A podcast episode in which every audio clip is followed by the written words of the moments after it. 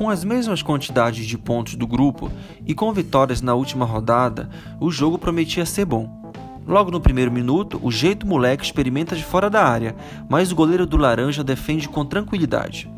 Sete minutos depois, em uma cobrança de escanteio do Danilo, Alexandre sozinho faz de cabeça 1 a 0 para o Laranja City. Aos 11, falta perigosa para o jeito moleque. Na cobrança, quase o jogo fica tudo igual. O técnico do Laranja resolve perder tempo. Na volta, o Laranja aperta o jeito moleque e pressiona, mas aos 22 minutos Daniel cruza bonito para Robinho acertar uma linda cabeçada, deixando o jogo tudo igual. Parecia que os jogadores, ou melhor, o jogador estava deixando a chuva de gols para a segunda etapa, e foi exatamente isso que aconteceu. Na segunda etapa, o Laranja City escancarou a porteira para Robinho mostrar o seu talento e cumprir sua missão. É que até os 15 minutos, o jeito moleque, ou melhor, o Robinho, tinha marcado três vezes.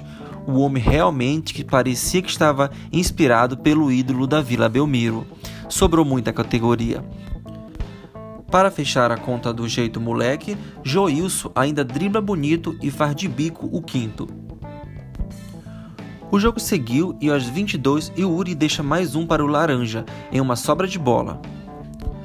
A partir daí, pouco se criou e o placar não mudou. Jeito Moleque 5, Laranja City 2. Com a vitória, o Jeito Moleque fica mais aliviado depois de tomar um belo suco de laranja.